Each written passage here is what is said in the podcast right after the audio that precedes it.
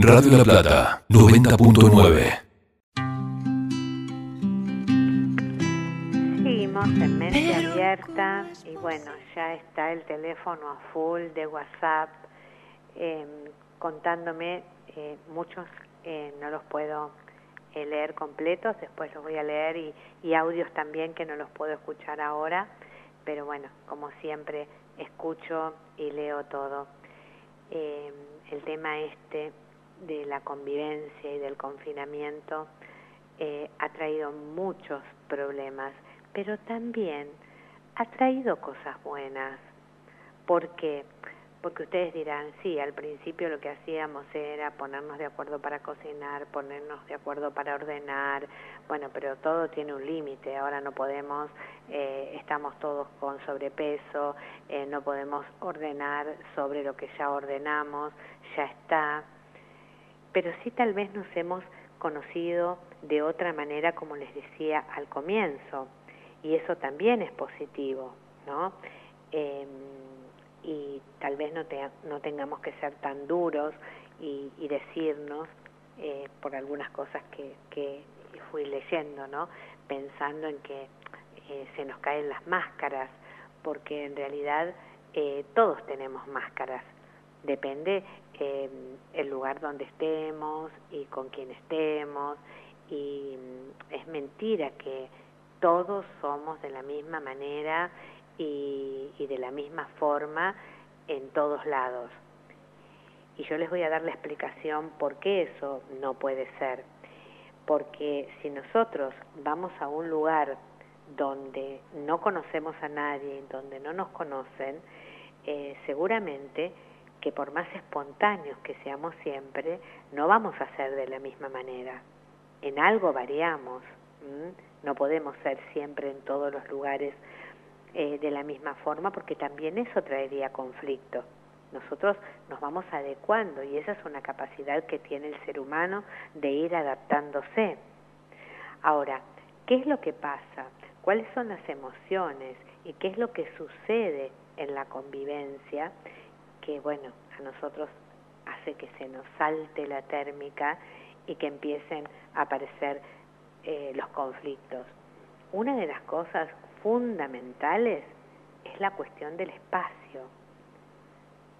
Algo tan simple que a veces algunos de nosotros tenemos la suerte de tener para manejarnos con el, con el Zoom, con la compu o con el eh, teléfono, la videollamada o Skype o la plataforma que sea, y hay otros que no tienen espacio suficiente, porque ese espacio o estaba en el estudio, o estaba en el consultorio, o estaba en el trabajo, y, y por allí son varios hermanos o varias personas, entonces no hay un espacio físico, y ese es un problema. Y eso nosotros tenemos que tener ahí una super capacidad de adaptación, porque eso trae problemas. ¿no? Recién eh, Serrat decía, la vida nos sorprende. Claro que fue una sorpresa esta, ¿no? Entonces el espacio condiciona. Entonces ahí hay que armarse de, paciencia para que cuando el otro esté usando yo no lo puedo usar, etcétera, etcétera, etcétera. ¿No? Entonces, bueno, eso puede traer conflicto. Las otras emociones que, que aparecen, que son varias, ¿no es cierto? Una es que estamos más irascibles. Es decir, y bueno, porque, ¿y esto cuándo se termina? ¿Y, ¿Y cuándo? Y ahora estamos con el tema de la vacuna, ¿y cuándo será la vacuna?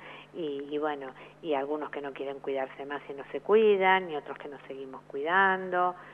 Entonces aparece la ira.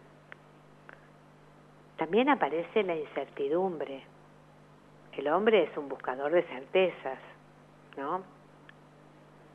Eh, Churchill decía, la duda es un estado incómodo, pero la certeza es un estado ridículo. Claro, porque uno va en busca y cuando va yendo, va caminando, hay un proceso interesante.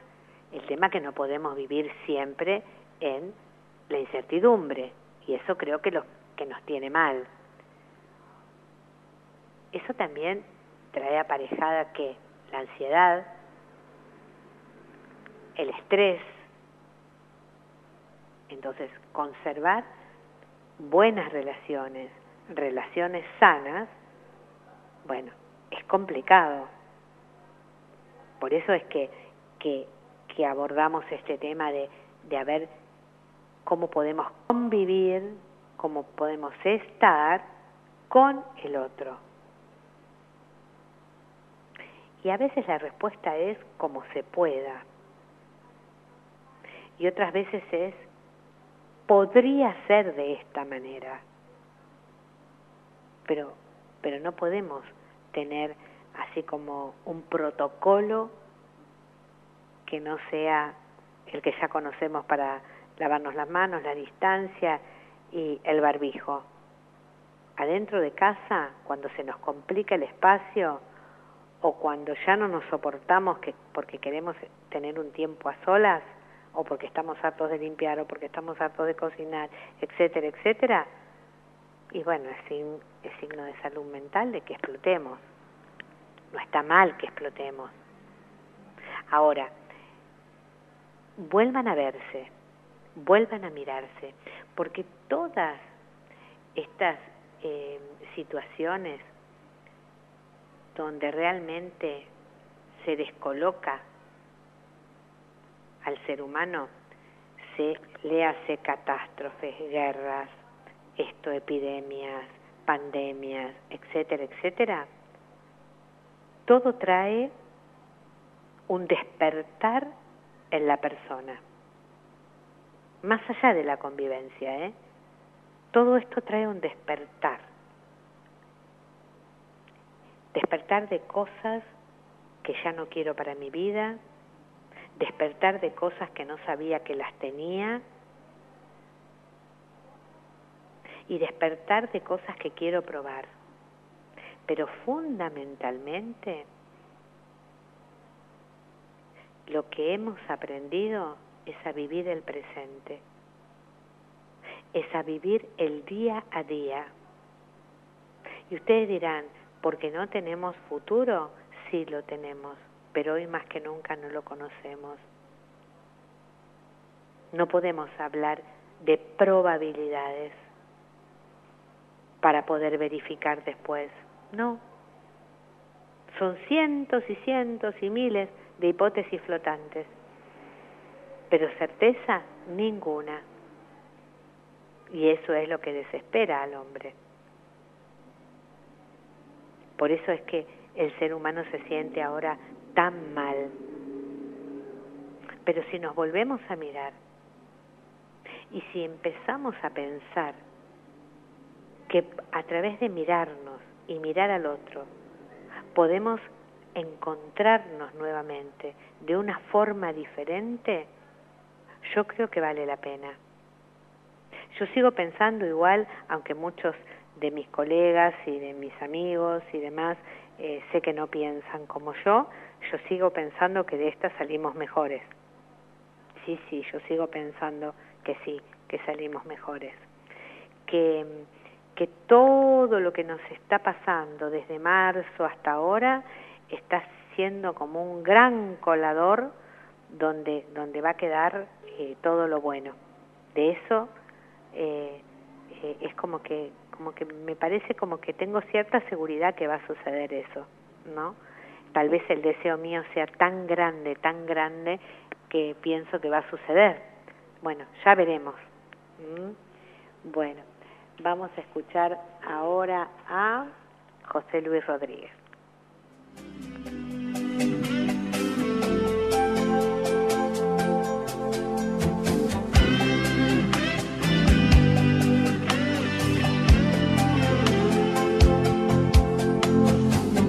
Quien no ha dado nunca un solo paso en falso y ha sentido ganas de volver atrás.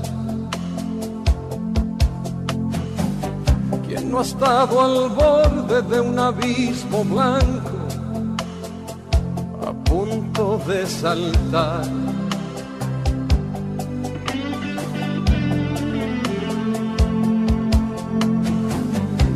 A declararse libre de pecado, de no haber causado nunca ningún mal. Quien a medianoche no se ha despertado con ganas de empezar sin querer a llorar yo también cometí tantos errores, tantas veces he tenido que sufrir, esperando ver llegar tiempos mejores. He pagado un alto precio por vivir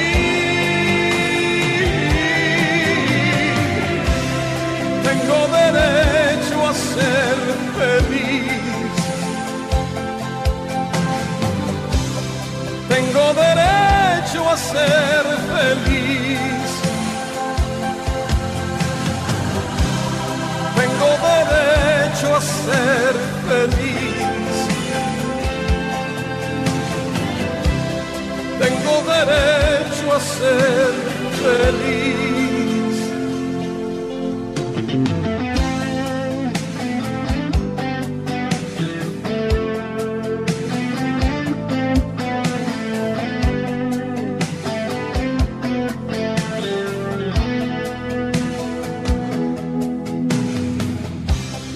Visto un día derrumbarse todo y crecer de nuevo a su alrededor. ¿Quién no ha visto hojas en un tronco roto, salvado por la lluvia y el sol?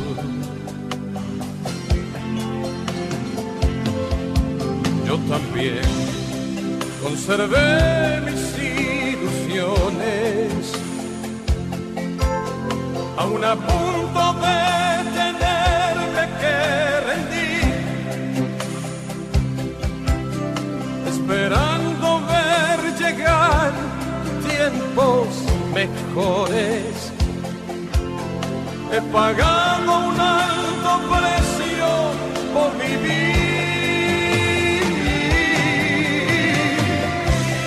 tengo derecho a ser feliz.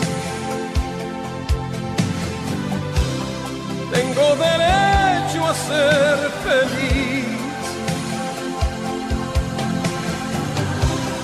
Tengo derecho a ser feliz. Tengo derecho